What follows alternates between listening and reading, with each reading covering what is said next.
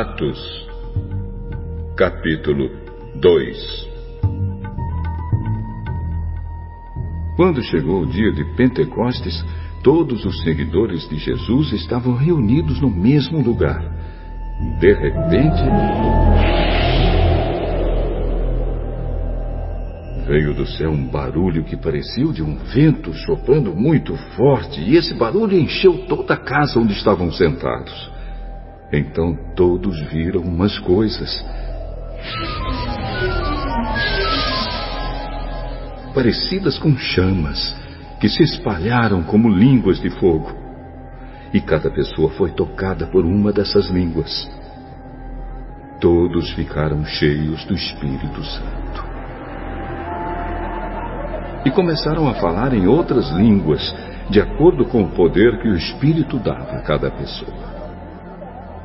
Estavam morando ali em Jerusalém judeus religiosos vindos de todas as nações do mundo.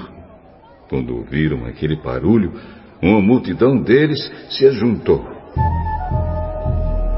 E todos ficaram muito admirados, porque cada um podia entender na sua própria língua o que os seguidores de Jesus estavam dizendo. A multidão ficou admirada e espantada e comentava: estas pessoas que estão falando assim são da Galiléia. Como é que cada um de nós as ouvimos falar na nossa própria língua?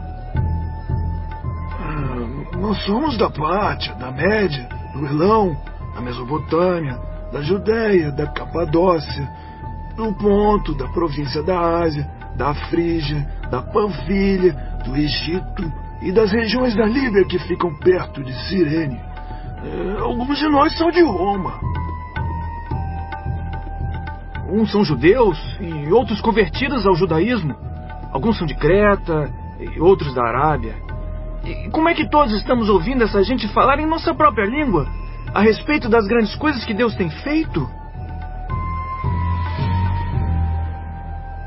Todos estavam admirados, sem saber o que pensar, e perguntavam uns aos outros: O que será que isso quer dizer? Mas outros zombavam, dizendo: Esse pessoal está bêbado. Então Pedro se levantou, junto com os outros onze apóstolos, e em voz bem alta começou a dizer à multidão: Meus amigos judeus, e todos vocês que moram em Jerusalém, prestem atenção e escutem o que eu vou dizer. Estas pessoas não estão bêbadas como vocês estão pensando, pois são apenas nove horas da manhã. O que de fato está acontecendo é o que o profeta Joel disse. É isto que eu vou fazer nos últimos dias, diz Deus. Derramarei o meu espírito sobre todas as pessoas. Os filhos e as filhas de vocês anunciarão a minha mensagem os moços terão visões e os velhos sonharão. Sim, eu derramarei o meu espírito sobre os meus servos e as minhas servas. E naqueles dias eles também anunciarão a minha mensagem. Em cima, no céu, farei com que apareçam coisas espantosas. E embaixo, na terra farei milagres. Haverá sangue, fogo e nuvens de fumaça. O sol ficará escuro e a lua se tornará cor de sangue, antes que chegue o grande e glorioso dia do Senhor. Então, todos os que pedirem a ajuda do Senhor serão salvos. Homens de Israel, escutem o que eu vou dizer. Deus mostrou a vocês que Jesus de Nazaré era um homem aprovado por ele. Pois, por meio de Jesus, Deus fez milagres, maravilhas e coisas extraordinárias no meio de vocês, como vocês sabem muito bem. Deus por sua própria vontade e sabedoria, já havia resolvido que Jesus seria entregue nas mãos de vocês. E vocês mesmos mataram por mãos de homens maus que o crucificaram.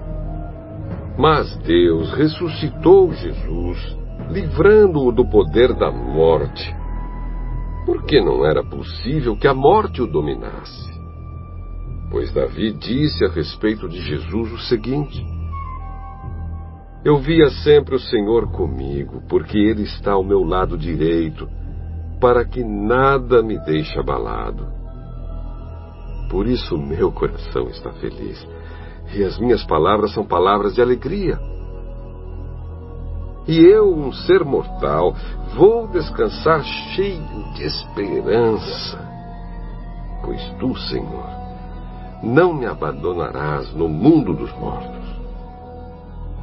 Eu tenho te servido fielmente, e por isso não deixarás que eu apodreça na sepultura. Tu me tens ensinado os caminhos que levam à vida, e a tua presença me encherá de alegria. Meus irmãos, eu preciso falar claramente com vocês a respeito do patriarca Davi. Esse grande líder morreu e foi sepultado. E o seu túmulo se encontra aqui até hoje.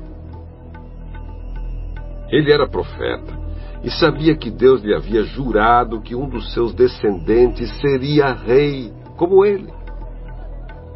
Davi sabia o que Deus ia fazer e por isso falou a respeito da ressurreição do Messias. Davi disse: Ele não foi abandonado no mundo dos mortos, nem o seu corpo apodreceu na sepultura. Deus ressuscitou este Jesus e todos nós somos testemunhas disso. Pois Jesus foi levado para sentar-se ao lado direito de Deus, o seu Pai, o qual lhe deu o Espírito Santo, como havia prometido.